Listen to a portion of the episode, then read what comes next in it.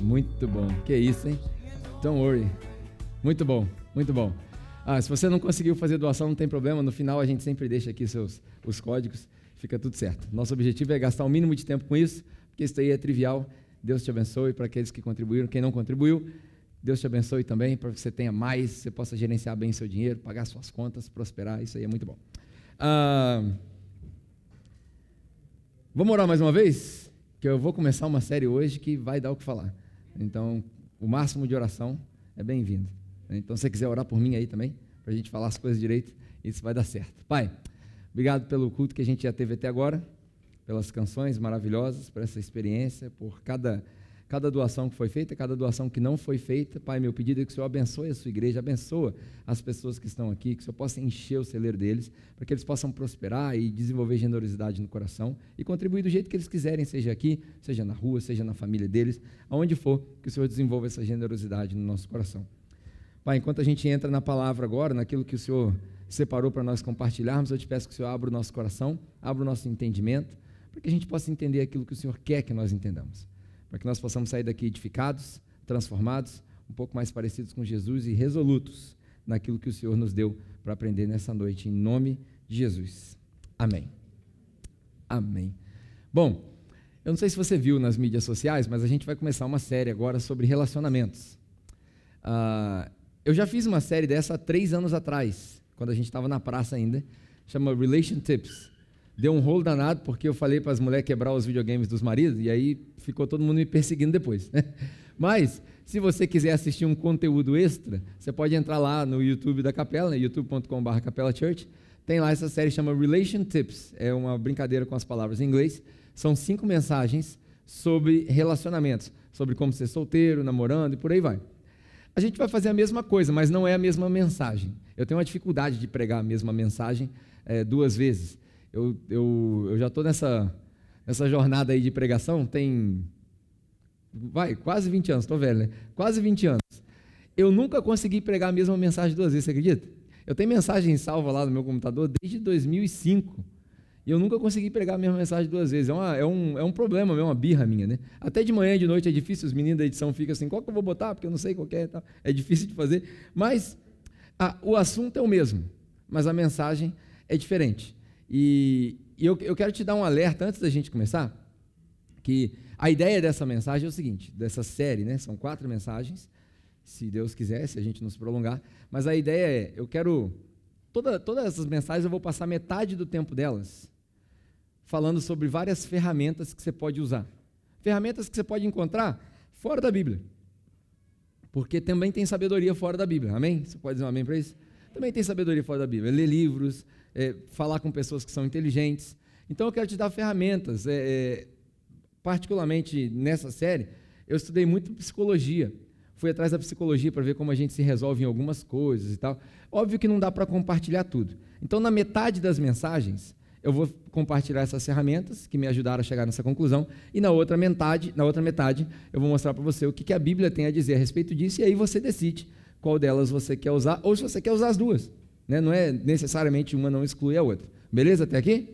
Show? Toda mensagem eu vou te recomendar também livros para você ler. Em cada assunto desse, embora a vida de solteiro não tem muito livro interessante para você ler, é, eu vou te recomendar alguns livros. Então, na hora que eu te recomendar esses livros, se você puder, se você quiser, anota.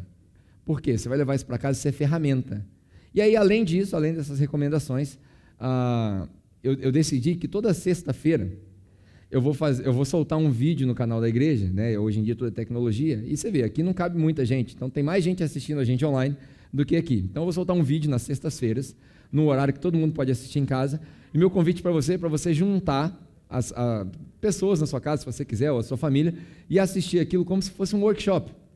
Ah, eu vou aprender sobre ser solteiro. Senta ali com a galera e discute. Por quê? Porque dentro dessa mensagem eu vou compartilhar algumas ferramentas que você pode usar e você vai precisar discutir para colocar na prática. Vai precisar exercitar a mente. né? Nós vamos fazer as pessoas pensarem. Então, essas três coisas. A primeira, eu vou compartilhar as coisas do mundo com vocês, e aí vocês decidem depois. Vou te dar alguns recursos para você ler, que eu acho que é importante você ler, a gente precisa aprender a ler. E por último, ah, na sexta-feira vai sair esse vídeo. E aí, se você tiver paciência, né, se você gosta de mídia social, quarta e quinta noite eu vou estar ao vivo lá respondendo as perguntas, só para a gente aquecer a galera, para a gente fazer aquela brincadeira lá no perfil da capela e tal. Mas, enfim, é, isso não é obrigatório para ninguém, mas o vídeo de sexta-feira eu acho que vai te fazer muito bem. Então já vai seguindo lá as mídias sociais da capela, é só colocar lá Capela Church, ou o meu mesmo, Pedro da Capela, porque eu sempre replico as coisas, e aí a gente vai é, falando disso, tá? Tendo dito isso, essa série sobre relacionamentos, a gente vai passar num caminho desde do solteiro, né? o que, que, eu faço sendo solteiro, é, como é que eu devo viver minha vida, o, o que, que a Bíblia diz a respeito de ser solteiro, e aí nós vamos caminhando até o, o ponto dos que estão namorando, os que estão preparando para casar, os casados e os pais. Eu acho que quanto mais fortes são as famílias, mais forte é a igreja. Amém? Acho que é extremamente importante a gente saber viver nessas fases da vida. E aí, para a gente animar, né, para dar um, um ponto de humor e você lembrar dessa série, eu tentei fazer uma buscar na minha memória qual é a figura que a gente podia associar a, a, essa vida de família e resolver problemas e tal. E quando eu era pequeno, eu assistia muito Simpsons. Quem é que assistiu os Simpsons quando eu era pequeno? Né? Quem diria que nós íamos aos Simpsons para poder pregar? Aham. Uhum. 80 a trilha sonora. Muito bom. Uma trilha sonora meio hardcore essa daí, né? Mas maneiro. É, eu assistia muito Simpsons, eu não sei você. É, spoiler alert, né? Não é desenho para criança, então não vai para casa e põe esse desenho pro seu filho que você vai passar mal. Mas eu assistia Simpsons. E aí, eu, eu, essa semana eu peguei uns dois ou três episódios para ver, falar, ah, vou, vou, relembrar, né? Por que, que os Simpsons vem na minha mente? Porque toda vez que tinha um conflito, não sei se você consegue puxar na sua memória, quando o Homer tinha que discutir alguma coisa com a Marge, com a Marge sempre tem uma lição por trás. Você lembra disso?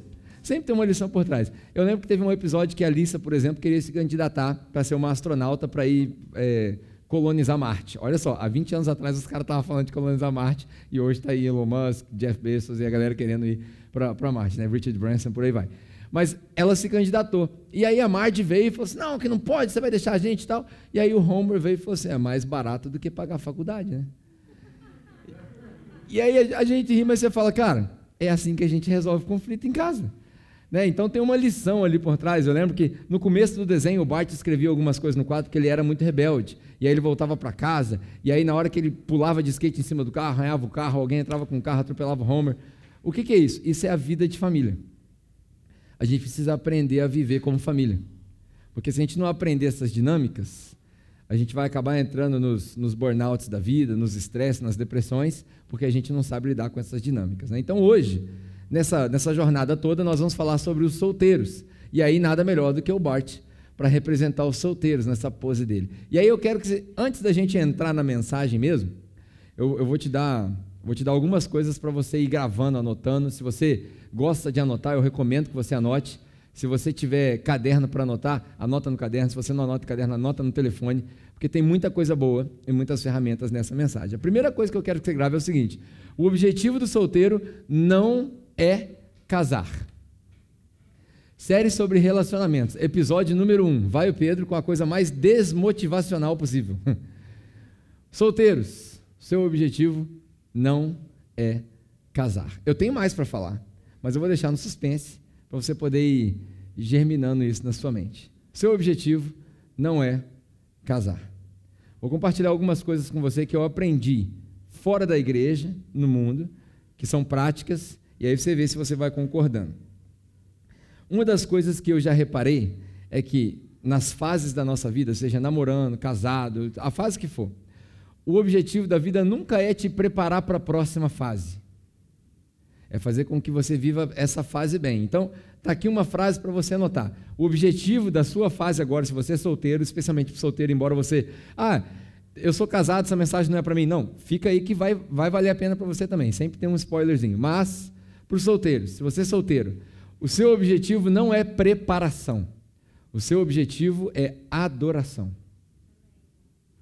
O objetivo da sua vida não é preparação. Deus não está falando para você assim, ó, você está solteiro porque eu estou te preparando para casar. Quem falou?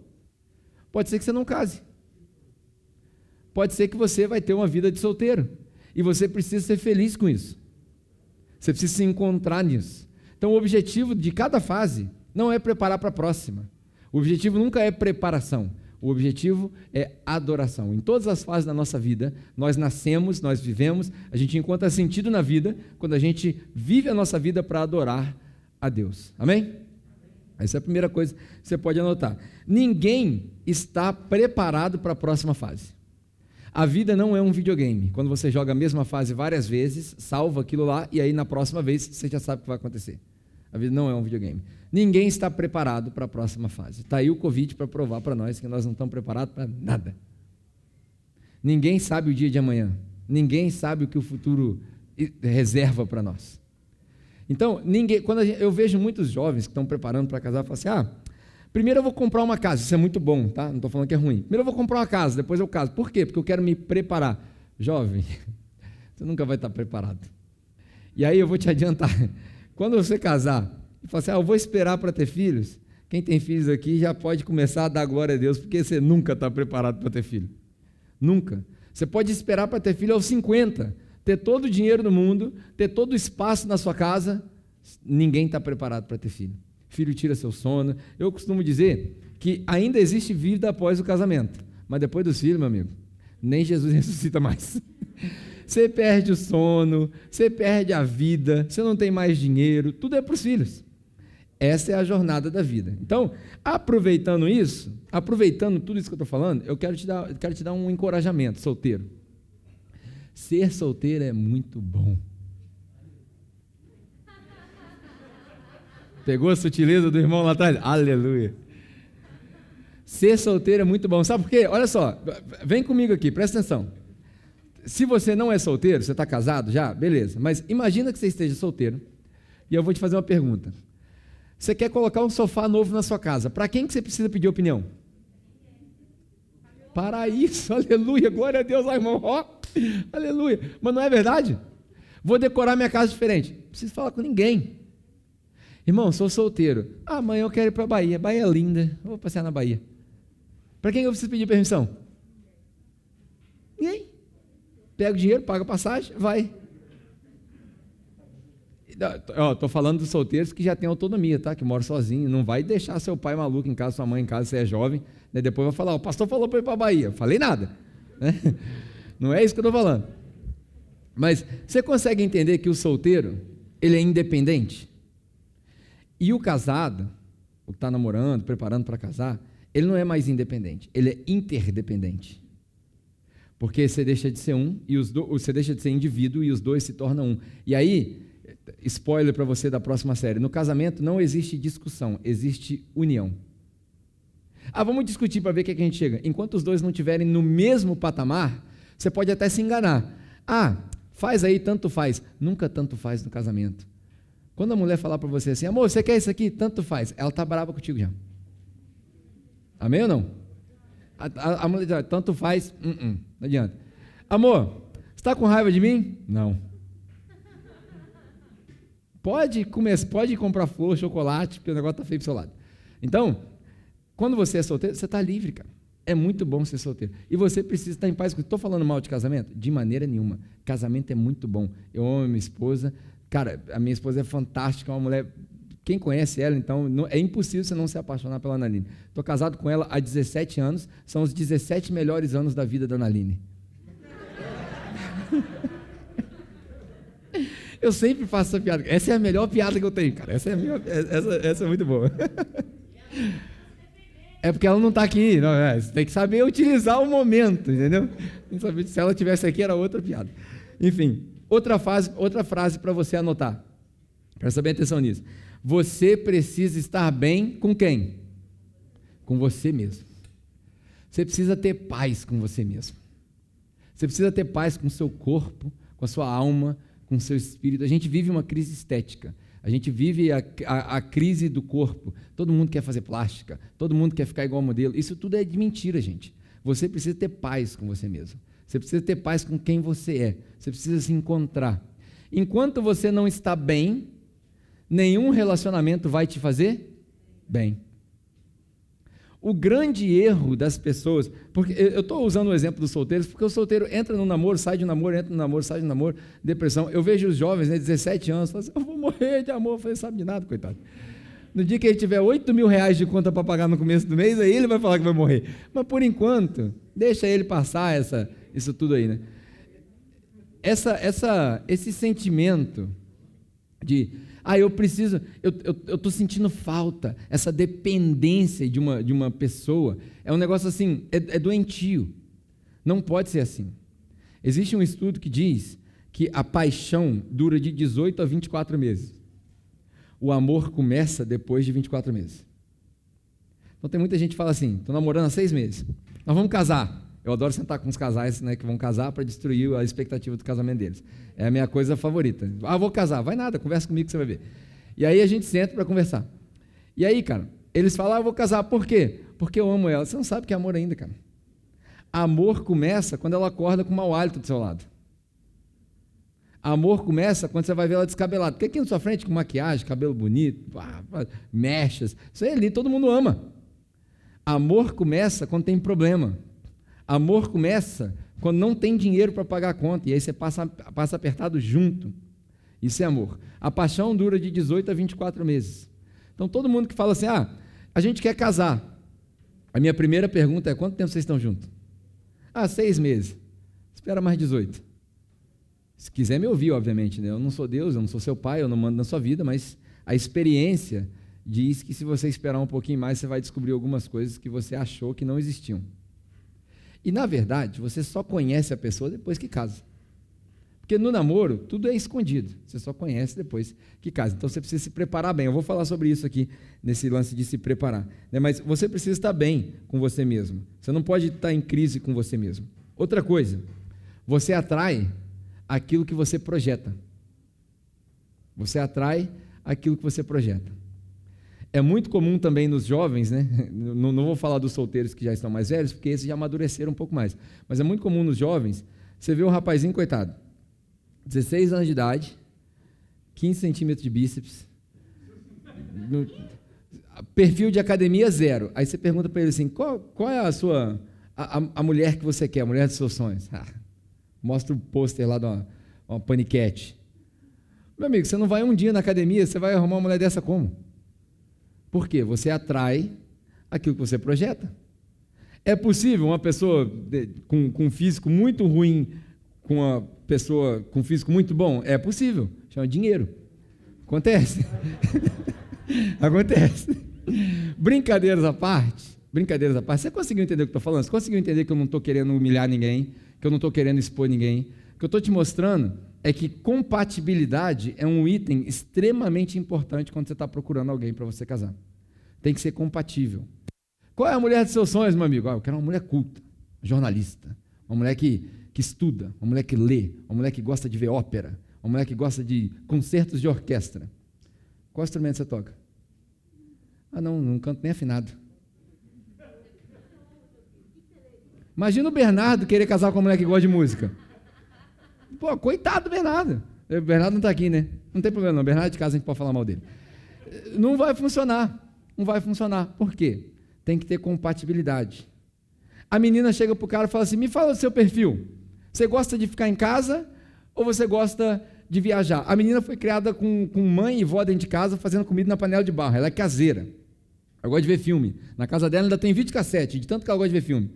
Aí ela pergunta para o cara, fala assim, ah, eu quero viajar, eu quero conhecer 30 países antes dos meus 30 anos de idade. Vai dar certo? Claro que não. Tem que ter compatibilidade. Não adianta, compatibilidade é um item extremamente necessário. Você atrai aquilo que você projeta. Se você não está projetando aquilo que você quer atrair, você não vai atrair essa, esse cônjuge aí dos seus sonhos. E aí, falando sobre projetar, é, vou, vou fazer uma observação aqui, porque a, a, gente tem uma cultura muito liberal aqui na igreja, né? muito tranquila, é, muito em paz. O nosso objetivo é que, ao ensinar a palavra de Deus ali pura, você tenha inteligência para raciocinar e tomar suas decisões. Então, tem muita gente aqui, por exemplo, que gosta de sair, gosta de ir para a balada, gosta de ir para o bar e tal. Alguma coisa contra o bar? Nenhuma. Nenhuma. É um ambiente que você escolhe. Alguma coisa contra o clube? Nenhuma. Eu, quando era novo, eu ia no clube, baile funk, eu adorava isso. Hoje, para mim, não faz o menor sentido. Mas eu já estou velho, estou com 37 anos de idade, duas filhas para criar, o que eu vou fazer no baile? Agora eu te pergunto, principalmente para as mulheres, eu sou pai de menina, então eu sou inclinado a defender as meninas. Para as meninas solteiras, responde só na sua mente. Pensa naquele baile funk lotado. O cara com um cigarro na mão, a lata de cerveja na outra. É essa figura que você quer que seja o pai de seus filhos? Não é. Não é. Ah, mas eu gosto disso. Beleza, mas no normal, no generalizado, não é essa figura que você quer que seja o pai dos seus filhos. A mesma coisa serve para o cara. A gente tem alguma coisa de errado em frequentar esses lugares? Nenhuma, cara. É uma decisão sua. Você vai se você quiser. Mas é lá no bar, na bebedeira, na zoeira que você quer encontrar a mulher dos seus sonhos? Ela não está lá, cara. Lá tem uma ilusão, mas ela não está lá. Então vai aqui a dica: mude o seu círculo, muda a sua vida. Se você mudar o seu círculo, muda a sua vida. Famoso ditado: diga-me com quem andas, te direi quem és. Eu, quando era novo, eu sofri muito, porque eu andava com muita gente ruim. O que eu tomei de dura de polícia e tapa na cara à toa, não está no gibi. Pergunta se eu usei droga alguma vez. Nunca usei. Nunca trafiquei. Nunca dei um tiro em ninguém, embora eu já quis várias vezes. Mas nunca dei um tiro em ninguém. Mas apanhei de graça na rua. Por quê? Meu círculo de amizade era um círculo ruim. Se você mudar suas amizades, diz a palavra de Deus que as más amizades corrompem o bom caráter. Você sabia disso? O homem mais sábio, teoricamente, né? o homem mais sábio, não sei como é que. Por que o pessoal fala que Samuel era o homem mais sábio se ele tinha mil mulheres? Não consigo entender. Mas enfim, isso aí é papo para outro dia. papo para outro dia.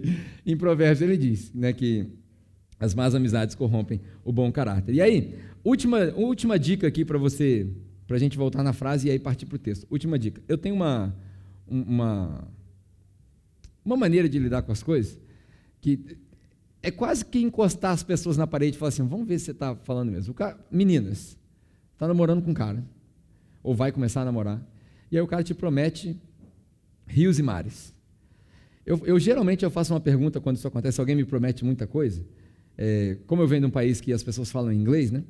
É, é, tem um, uma expressão que é sarcástica. Quando alguém fala assim para você, ah, vou comprar um carro para você. Aí a gente vira e fala para ele assim, oh, really? Você jura? Eu juro é melhor. De manhã eu falei sério, né? Sério. Juro é melhor. Você jura? É isso mesmo? Sério mesmo que você vai comprar um carro para mim?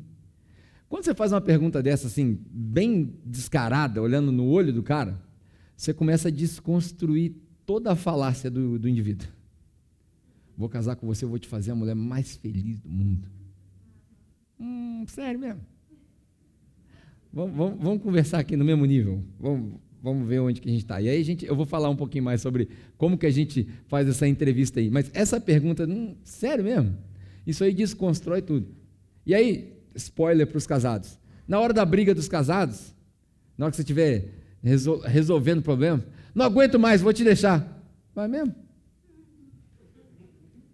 Sério? Você tem de onde cair morto, filho? Muda tudo. Muda tudo. Muda tudo.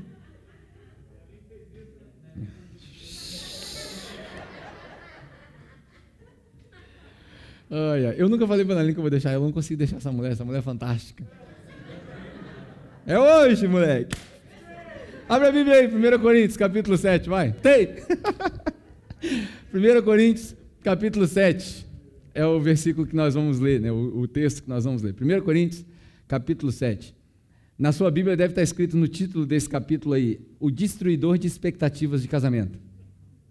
Vê aí se não está escrito isso aí. 1 Coríntios, capítulo 7. O que, que nós vamos fazer? Olha só, eu compartilhei com você várias coisas que eu aprendi até agora, metade da mensagem. Falei por 18 minutos.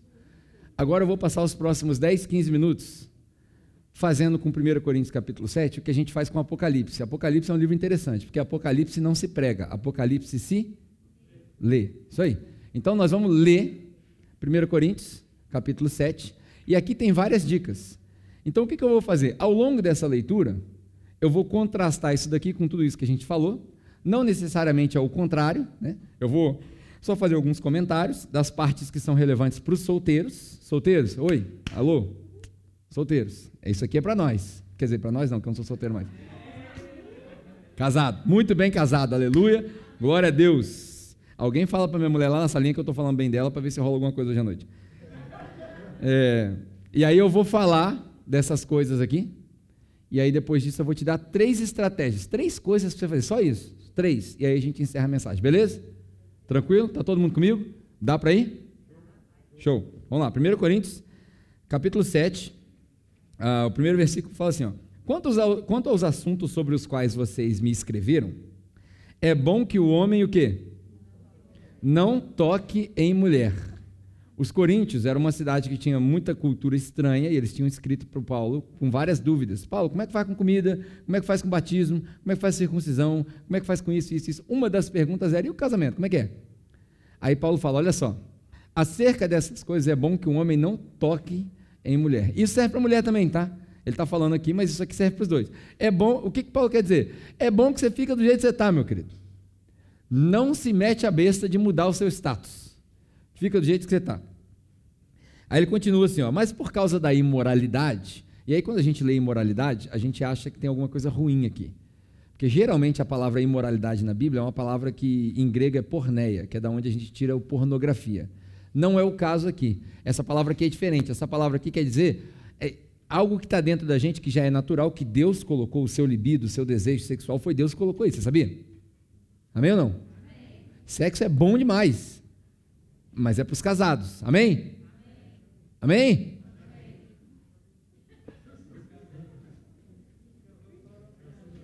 É porque os casados não estão praticando nada, os casados estão mortos, coitado. É por isso que eles não estão respondendo. É isso. Os solteiros estão aqui na santidade, mas os casados estão tão fracos. Na série, na, na, mensagem dos casados, nós vamos, nós vamos falar com eles, deixa eu lá. Mas por causa da imoralidade, essa palavra da imoralidade aqui, na verdade, é esse desejo que explode dentro da gente igual um vulcão. E aí, cara, é aquilo, na hora que você está naquele vucu, vucu, vapo, vapo, já era. Né? Então Paulo fala, por causa desse desejo, você viu minha definição agora da, da palavra grega? Só na capela tem isso aqui, cara. Por causa desse desejo, cada um deve ter a sua esposa e cada mulher deve ter o seu próprio marido. O marido deve cumprir os seus deveres conjugais para com a sua mulher e da mesma forma a mulher para com o seu marido. Isso aqui é bem óbvio, isso aqui eu não preciso expor na hora dos na série dos casados. Eu vou desvendar o mistério desse versículo 2 aqui, que é um marido para uma mulher. A equação bate. Entendeu? Ah, eu, eu tenho duas mulheres. É porque você não é crente. Também, né? Doido. Ah, a mulher não tem autoridade sobre o seu corpo. Eu não vou falar sobre isso daqui, porque isso daqui é, é bem para os casados, fala sobre a relação deles. Muita gente que usa isso aqui como desculpa, mas eu não vou passar por ele. Ah, e aí nós vamos pular para o versículo 7. Eu gostaria que todos os homens e todas as mulheres fossem como? Leia aí. Como eu. Então, Paulo está dizendo aqui, é bem provável, ninguém sabe se Paulo era viúvo ou se Paulo sempre foi solteiro, ninguém sabe. Ah, existe uma dúvida aí entre os teólogos, mas o fato é que Paulo estava sozinho. Então, Paulo fala assim: Eu gostaria que todos os homens fossem como eu, sozinho. Por quê? Tem um porquê nisso. Paulo não está condenando o casamento, de maneira nenhuma. Casamento é bom, casamento é de Deus, Deus que fez. Mas o objetivo dessa fase de solteiro não é te preparar para a próxima, é para você viver em adoração a Deus. Então Paulo está dizendo o seguinte: o cara que é solteiro, ele está livre. Quem não está solteiro não está livre, você vai ver ao decorrer da leitura desse texto. Mas cada um tem o seu próprio dom, da parte de Deus, um de um jeito e outro de outro. Eu digo, porém, aos solteiros e às viúvas, que é bom que permaneçam como? Eu, sozinho. Paulo falando para as viúvas e para os solteiros: ó, está solteiro? Fica solteiro. Inventa moda, não inventa para a cabeça, não, filho. Fica solteiro. E aí, é, essa, esse próximo versículo é interessante, porque ele, ele tem um. Em português fica mais fácil de entender ainda. Ele fala assim: ó, mas se, se é uma condicional. Se. Porque tem gente que consegue se conter, mas tem gente que não consegue. Para esses que não conseguem, se você não consegue conter toda aquela volúpia que acontece, se você não consegue conter, é bom que. É bom não. Vocês o que? Devem se casar. Olha que interessante, uma condicional e um mandatório. Não é uma condicional e uma sugestão, é uma condicional e um mandatório. Se não se controla, casa. Não é se não se controla, fornica. Se não se controla, tenha vários parceiros sexuais. Se não se controla, é, despeja seus desejos sexuais com masturbação e pornografia. Não é isso. É se não se controla, casa. Tem um versículo que não é bíblico, mas deveria ser bíblico, deveria ser colocado na Bíblia do século 21, que é da profetisa Beyoncé.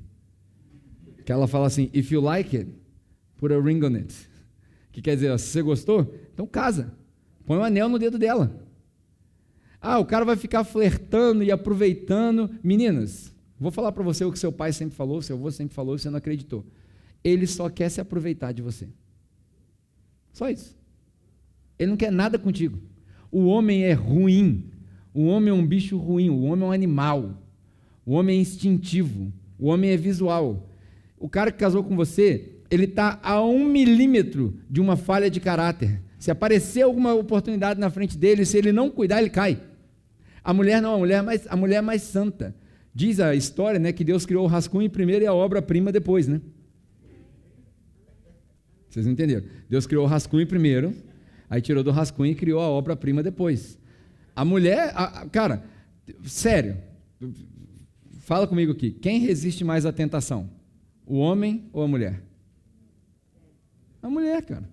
O homem, o homem é sem vergonha. Ele está de mão dada com a mulher dele, passa outra na rua, ele faz assim, ó. Sem vergonha. O que, que é isso? Isso é uma falha de caráter, isso é o pecado dentro da gente. E aí a gente precisa lutar contra isso. Todas as vezes. A mulher, é, a, a mulher tem uma, uma sutileza maior. Não estou dizendo que a mulher é santa, porque a mulher também cai, a mulher também escorrega. Mas ela tem uma sutileza maior. Então aqui é, se não consegue se segurar, você deve se casar. Daí nós vamos pular para o versículo 25. Vou ler essa daqui e aí vem algumas ferramentas. Olha só. Quantas pessoas virgens?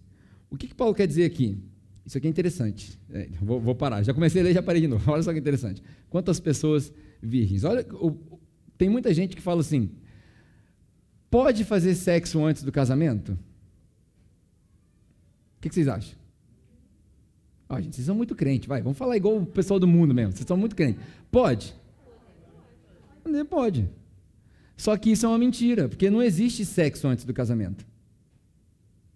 Você sabia disso? Não existe. Existe casamento. Não existe sexo antes do casamento, porque na linguagem bíblica, o casamento, o selo do casamento é o sexo.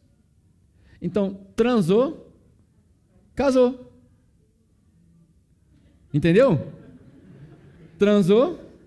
Vai, repete comigo. Gente, só tem adulto aqui. Todo mundo sabe como é que, é que funcionam as coisas? Como é que as crianças vêm ao mundo? Todo mundo sabe, certo? Vamos lá. Transou? Casou. Aí o que, que acontece quando você transa com várias pessoas? A galera não está querendo repetir porque não quer o compromisso, né? Homens, ó, o que, que acontece quando você transa com várias pessoas? Você casa com várias pessoas. Sabe como é que chama isso na Bíblia? Prostituição. Prostituição. Nossa, você está me ofendendo. Se a cara pulsa, você viu? Minha função é essa. Eu não estou fazendo de propósito. Eu não quero te humilhar. Mas, biblicamente falando, lembra que eu falei a primeira parte da mensagem? Eu vou falar do que eu aprendi no mundo. A segunda é Bíblia. Na Bíblia, transou com várias pessoas, você se prostituiu. E prostituição é um negócio que não, não bate muito com Deus. Não rola. Então, qual que é o meu conselho para você? Eu falei isso aqui de manhã. De hoje para trás, quando Deus olhar para você, ah, eu errei, eu, eu tive, eu, eu, tive uma vida sexual muito ativa e tal. Cara, de hoje para trás, Deus olha para Jesus. Você se arrependeu? Deus olha para Jesus e fala: Ó, beleza, tá tranquilo, vamos daqui para frente. Daqui para frente, aí ele vai olhar para você. Agora é responsabilidade sua. Diz o ditado que a pior coisa que você faz para alguém é pregar o evangelho. Porque uma vez que a pessoa sabe, ela não é ignorante mais. A pior coisa que eu faço para você é te dar informação. Agora você vai sair daqui preparado. Então daqui para frente é para o seu bem que eu estou falando isso. Não estou falando isso para te sacanear. Não estou falando isso para colocar restrições em você. É o que Paulo fala aqui. É para o seu bem. Então você precisa entender que o que eu estou fazendo aqui é a figura disso daqui é um pai para um filho, ou um pai para uma filha. O que eu estou falando para você é o que eu falo para as minhas filhas é como eu trato esse assunto dentro da minha casa. Eu estou compartilhando com vocês. Quanto aos virgens, eu não tenho mandamento nenhum do Senhor, mas eu dou um parecer como alguém ah, que, pela misericórdia de Deus, é digno de confiança. Olha o que, que Paulo fala. Por causa dos problemas atuais, isso aqui é muito parecido com 2021. Por causa dos problemas atuais, eu penso que é melhor que o homem permaneça como ele está. Está casado, não procura ser solteiro. Está solteiro, não procura ser casado. Mas se você casar, aí vem a Dilma, né? A Dilma entrou aqui na Bíblia e falou um negócio aqui, ó.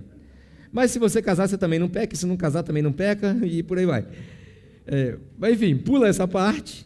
Aí ele fala assim: Mas aqueles que se casarem enfrentarão. O que está escrito aí? Muitas dificuldades. Irmãos e irmãs. Deixa eu te falar um negócio. Casa, a figura do casamento mais próxima que eu consigo descrever para você é o seguinte: eu tenho uma caçamba de problema. A minha esposa tem um outro balaio de problema. A gente casa, o problema não acaba, junta problema ao quadrado. Isso é casamento. É quando eu olho para a pessoa que eu vou casar e falo assim: ó, eu vou assumir os seus problemas, eu vou assumir a sua bronca. Então é muito mais grave, jovem, homem ou mulher, você considerar transar com alguém.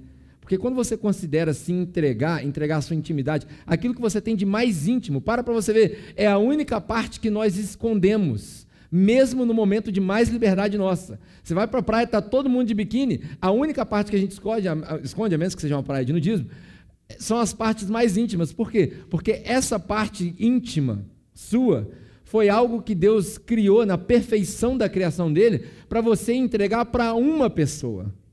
O maior presente que alguém pode dar para outra pessoa num casamento é a sua intimidade. É o maior presente. Eu sei que é careta, eu sei que a maioria das pessoas vai falar assim: ah, mano, nós estamos em outro tempo, século XXI e tal. O contexto é outro. Então, se essa é a sua opinião, na boa mesmo, sabe o que você faz? Pega a Bíblia, rasga, vai para o mundo, vive o que você quiser e, cara, abraça o capeta. Esquece Bíblia. Esquece igreja. Esquece Deus. Gente, olha só, nós somos salvos pela graça, assim, aleluia, glória a Deus por isso, porque se dependesse do que eu faço, eu estava lascado. Mas não adianta eu ficar vindo para a igreja todo domingo para cantar musiquinha e fingir que eu sou crente, se eu estou vivendo uma vida totalmente torta lá fora. Não adianta. Porque Deus não está preocupado com quantos versículos você decorou, Ele está preocupado com quantos você colocou em prática. Deus está nem aí se você sabe Bíblia. Bíblia, na verdade, para Deus é um pedaço de papel. É para a Bíblia é para nós. Deus não precisa de Bíblia.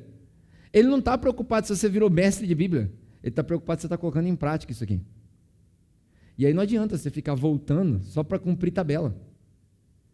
É mais um desses que no final dos dias vai chegar na frente de Jesus. Senhor, no seu nome eu cantei musiquinha, cantei louvor, me joguei, me jogava lá no palco. Só no manto, aleluia. Jesus vai virar para você e falar assim: não te conheço não, filho. Porque você saía da igreja e deitava com três? Mete pé. Você nunca entendeu o que eu te falei. É graça? Claro que é graça. Mas eu falo para as pessoas sempre assim: graça é salvação. Agora aqui embaixo, ó, é ralação. É o quê? Aqui embaixo é cruz. Ó, profetizou, hein? Mas não é o que Paulo fala? Morrer é Cristo. Viver? Não, ao contrário, né? Viver é Cristo. Meu Deus. É, deixa pra lá. Graças a Deus que o povo corta né, na câmera e tal, o pessoal que entende. Mas enfim, você entendeu? Viver é Cristo, morrer é lucro. Aqui embaixo é cruz. Muito bom, muito bom, Anísio. Então, ele termina aqui. São várias dificuldades que você vai adotar. O que eu quero dizer é que o tempo é curto. Paulo falando aqui, o tempo é curto. E aí ele vai dar uma dica. Cara, quem está quem tá casado, viva como se fosse solteiro, porque está chegando o fim dos tempos e tal. A gente pode dizer a mesma coisa hoje. A, a vida que a gente está vivendo está muito corrida, o tempo é curto, pandemia, economia, tudo ruim. Então pensa bem antes de você casar. Aí a última parte que eu vou ler é essa, e aí a gente vai para as nossas três estratégias. Está todo mundo comigo ainda? Está tranquilo? Acompanhando o texto? Aprendendo? Show. Vamos lá, última parte. Eu gostaria de vê-los livres de preocupações. Estão me acompanhando aí? Versículo 32. Eu gostaria de vê-los livres de preocupações. Você fica solteiro para você ficar livre de preocupação. O homem que não é casado, ele se preocupa com as coisas do Senhor, em como agradar o Senhor. Mas o homem casado se preocupa com as coisas desse mundo, em como agradar a sua mulher. Outro troço difícil. É mais fácil agradar a Deus que agradar a mulher. E o homem que está casado, ele está dividido. Olha o que, que Paulo fala. Vocês estão rindo é porque vocês não casaram ainda, gente. Porque aqui a gente chega aqui, ó, aleluia. Tá. Rapaz, em casa, deixa eu contar um negócio para vocês. A minha mulher, nesse último mês, agora, agora eu posso falar, ela está lá escondida. Nesse último mês, a minha mulher aprontou comigo. Aprontou comigo, você não sabe. Ela chegou primeiro e falou assim: amor, comprei uma roupinha. Eu falei: legal. Amor, comprei um micro-ondas. Legal. Amor, comprei um sofá. Já estou pensando aqui, porque eu não sei se você sabe, a mulher, eu falei isso aqui de manhã, a mulher, ela tem um relógio biológico dentro dela, o homem tem um relógio financeiro. Quando a mulher fala assim, eu quero ter filho antes dos 30, o homem pensa, quanto é que vai custar esse boneco aí? Entendeu? A mulher fala, eu quero viajar, o homem pensa, quanto é que custa a passagem? São relógios diferentes. Aí minha mulher falou, comprei uma roupinha, eu falei, legal, tranquilo. A minha mulher não gasta muito, ela não é gastadeira, é uma benção. Ela é, ela é tranquila. Comprei uma roupinha, já pensei, ah, gastou 100 reais, 200 reais, está tranquilo. Comprei um micro-ondas, falei, já subiu a escala. Aí ontem ela falou assim, comprei um sofá. Eu estava viajando, nem vi o sofá. comprei um sofá, pensei, misericórdia, como é que eu vou pagar esse negócio? A última dela assim, amor, nós vamos comprar casa. Gente, se vocês me ligarem durante a semana, se eu não atender, se eu estiver desesperado, sem fôlego, tendo arritmia, ataque cardíaco, é porque eu estou pensando, como que eu vou pagar as coisas que a minha mulher está comprando? O que, que é isso? Isso são as preocupações do casamento. Quem é solteiro tem essa preocupação? Não. Você compra o que você quiser. Você parcela o que você quiser, se você quiser parcelar, minha dica para você é você não parcelar nada. Mas parcela o que você quiser, você faz o que você quiser. Agora, o casado não. O, casado, casamento funciona assim. Todo casamento, toda conversa do casamento tem sempre o lado da mulher e o lado errado. Entendeu? Todo casamento é assim. O lado da mulher e o lado errado. Ela decide, você paga. Amém? E quem falar que não, ah, eu que mando na minha casa, você é trouxa. Você acha que você manda. Você não manda nada. Manda nada. Quem manda na mulher, quem manda na casa é a mulher. Tanto a mulher que está. Aí ele fala a mesma coisa da mulher, né? Ah, aí ele fala assim: ó, tanto a mulher não casada como a virgem, isso vale para os homens também, elas se preocupam com as coisas do Senhor, para serem santas no corpo e no espírito. Para ser santa onde? No corpo e no espírito. Não adianta ser freira, comer hóstia, vir na igreja, cantar louvor, participar da ceia, servir, mas não santifica o corpo. Paulo fala bem assim: vocês não sabem que o corpo de vocês também é o, o templo do Espírito Santo? Então, se o seu corpo é um objeto sexual de pessoas que querem se aproveitar de você, você está literalmente blasfemando a Deus. Quando você usa o seu corpo para prazer sexual de outras pessoas, que não é a pessoa que você decidiu passar o resto da sua vida com ela, lógico, gente, eu sei. Às vezes acontece, divórcio, circunstâncias diversas. Não é isso, isso não é uma condenação que eu estou falando. Mas, se você usa o seu corpo para o prazer sexual, para ser usado de objeto, ou às vezes você que usa, você que usa, porque você, você quer usar outras pessoas para isso, isso é blasfêmia contra Deus. Você está blasfemando, se prostituindo e blasfemando o templo que Deus deu para o Espírito Santo. Olha que grave. Muito grave isso. Ah, santas no corpo e no espírito. Mas a casada se preocupa com as coisas desse mundo, como agradar o seu marido. Eu estou dizendo isso para o próprio bem de vocês, não é para impor ah, restrições a vocês. Se alguém acha que está agindo de forma indevida, e ele, ele faz um negócio interessante, se alguém acha que está agindo de forma indevida com a pessoa que ele está prometido, ele deve ah, se casar. Olha que Paulo fala do relógio biológico aqui no versículo 36. Ó. É, se alguém acha que está agindo de forma indevida diante da virgem de quem está noivo, que ela está passando do quê?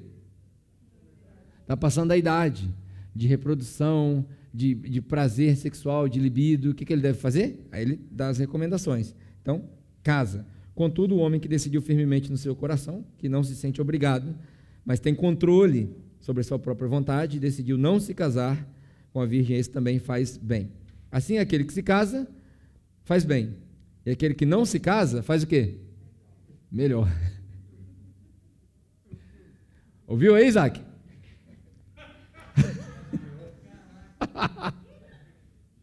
Quem casa faz bem.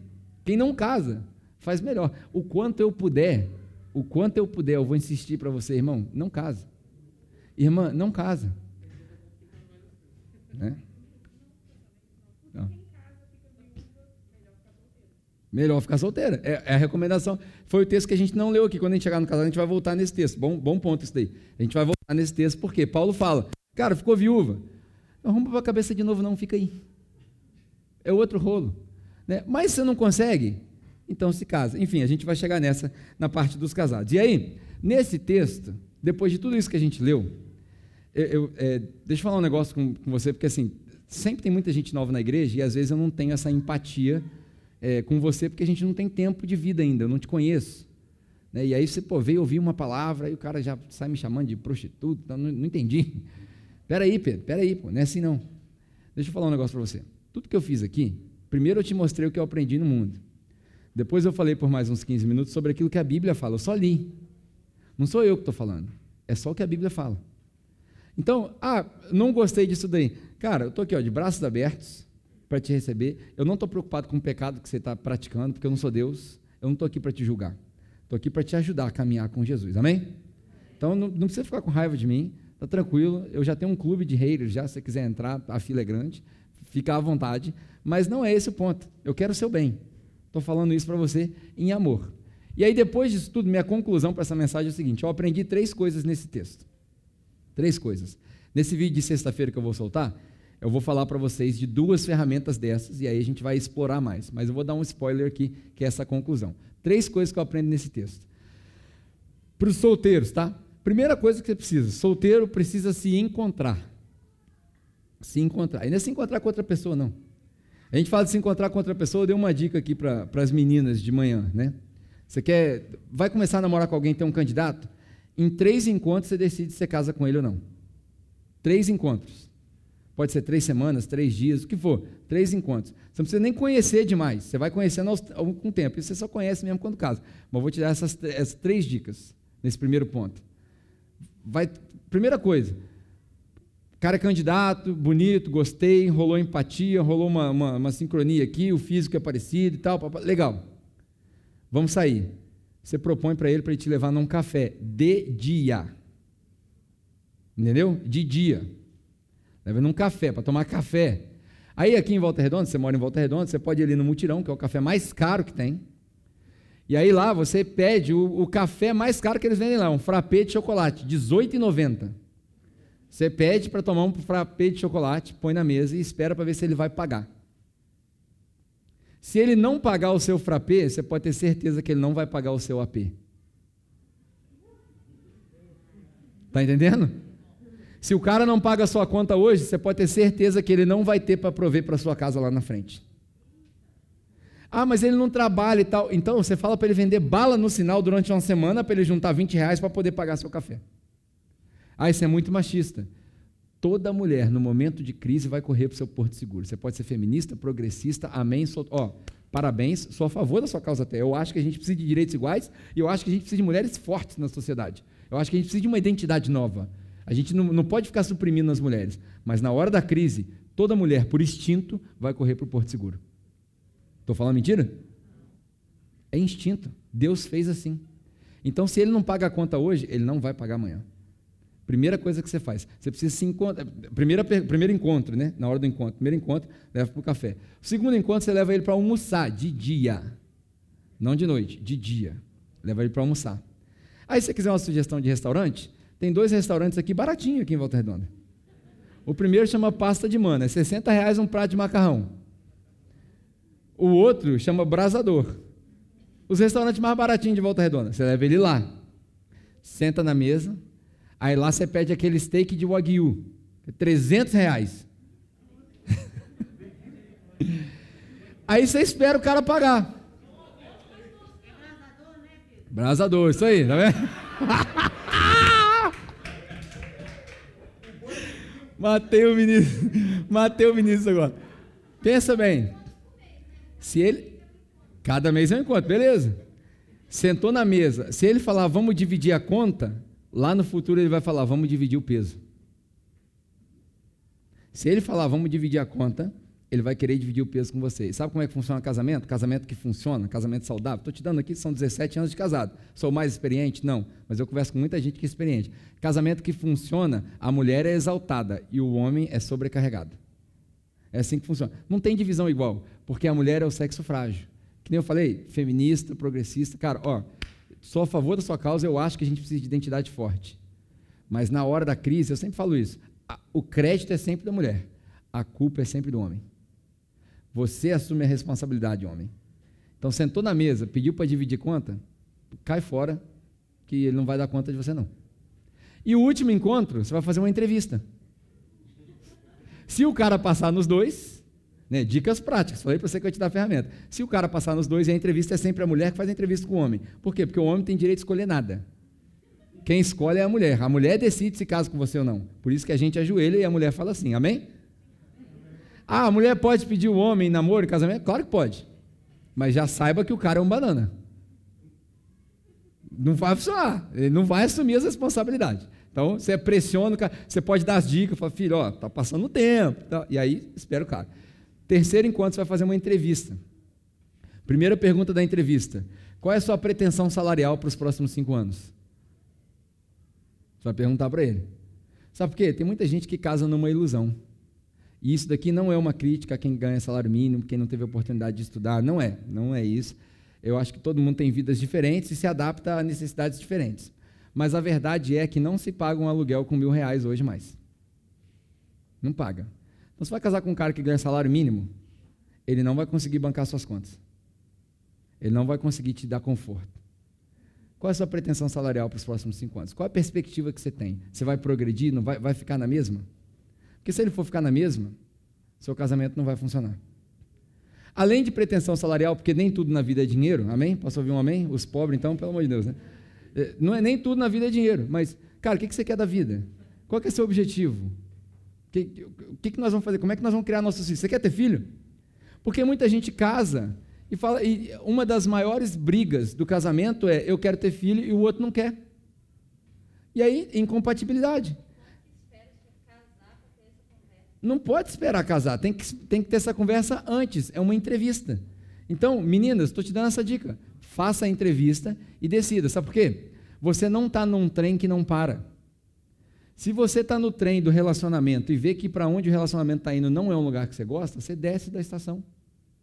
Está tranquilo. Você não é obrigado a casar com ninguém. Está entendendo por que, que Paulo fala que a gente fica livre? Então, a primeira coisa, a gente precisa se encontrar. Você precisa estar bem com você mesmo. Você precisa decidir estar bem com você mesmo, corpo, alma e espírito. Minha mente está bem. Eu não vou preencher um vazio existencial com nenhuma outra pessoa, só Deus preenche. Eu estou bem. Se você não está bem, nenhum relacionamento vai te fazer bem. Essa é a primeira coisa que eu aprendo com esse texto. Solteiro? Fica solteiro, está tranquilo. Essa fase agora é para adorar Deus. Passou dessa fase? Se passar dessa fase, é porque Deus quis que você passasse dessa fase. Ele vai entregando. Uma dica para você, cara, vive uma vida de adoração a Deus e Deus vai trazer as bênçãos que você está pedindo. Simples. Você não precisa ficar se esforçando demais. Segunda coisa, depois de se encontrar, você precisa se definir. Você precisa definir quem é você. Tem que ser claro para a pessoa quando você senta na frente dela. Meninas e meninos, homens e mulheres. Sentou para uma entrevista, tem que ser claro. Hoje, se alguém pergunta, a pessoa que não me conhece, que não tem intimidade comigo, que não conhece minha família, que não sabe que eu sou pai, marido, nem nada disso, que só vê a figura pública do Pedro, define o Pedro como pregador da capela. É uma definição minha. E eu tenho orgulho disso. Eu acordo de manhã com um propósito de vida para vir aqui e fazer a diferença na sua vida com a palavra que eu prego. Espero que esteja sendo eficiente. Esse é o meu propósito. Quando eu conversei com a Naline a primeira vez, eu, eu me lembro que quando eu conheci a Naline, foi, foi um arranjado, né? uma amiga arranjou com ela e tal. Eu, eu persegui ela durante uma semana, fui encarando ela dentro do ônibus igual um psicopata, ela ficou com medo de mim. Eu falei, na hora que ela descer do ônibus, na hora que ela descer do ônibus, eu chego junto. Na hora que eu fui chegar junto, o pai dela apareceu, botou ela na moto e ó, vazou, não deu nem tempo. Ela já tinha sacado, eu descobri onde ela morava, ó, psicopata. Descobri onde ela morava, fui atrás da casa dela, chamei. Ela veio. Ela já sabia, porque a amiga já tinha falado e tal, pá, pá. Aqui, ó, ela do lado de lá do portão e eu aqui do lado do portão fechado. Falei, Narine, vim aqui conversar contigo porque eu não vim pedir para namorar com você, eu vim dizer que eu vou casar contigo. Primeira vez que eu falei com ela. Primeira vez que eu falei com ela, eu vim dizer que eu vou casar contigo. Na verdade, eu estava jogando um caô para ver se já rolava um beijinho no primeiro encontro e tal. E aí, não colou. Não colou. Ela falou, não é assim que funciona aqui. Você quer casar comigo? Então amanhã você volta para conversar com meu pai. Uhum. O que, que eu fiz? Voltei para casa, meti aquele terno, Naquela época eu tinha cabelo, não tinha barba, usava brinco. Imagina a cena.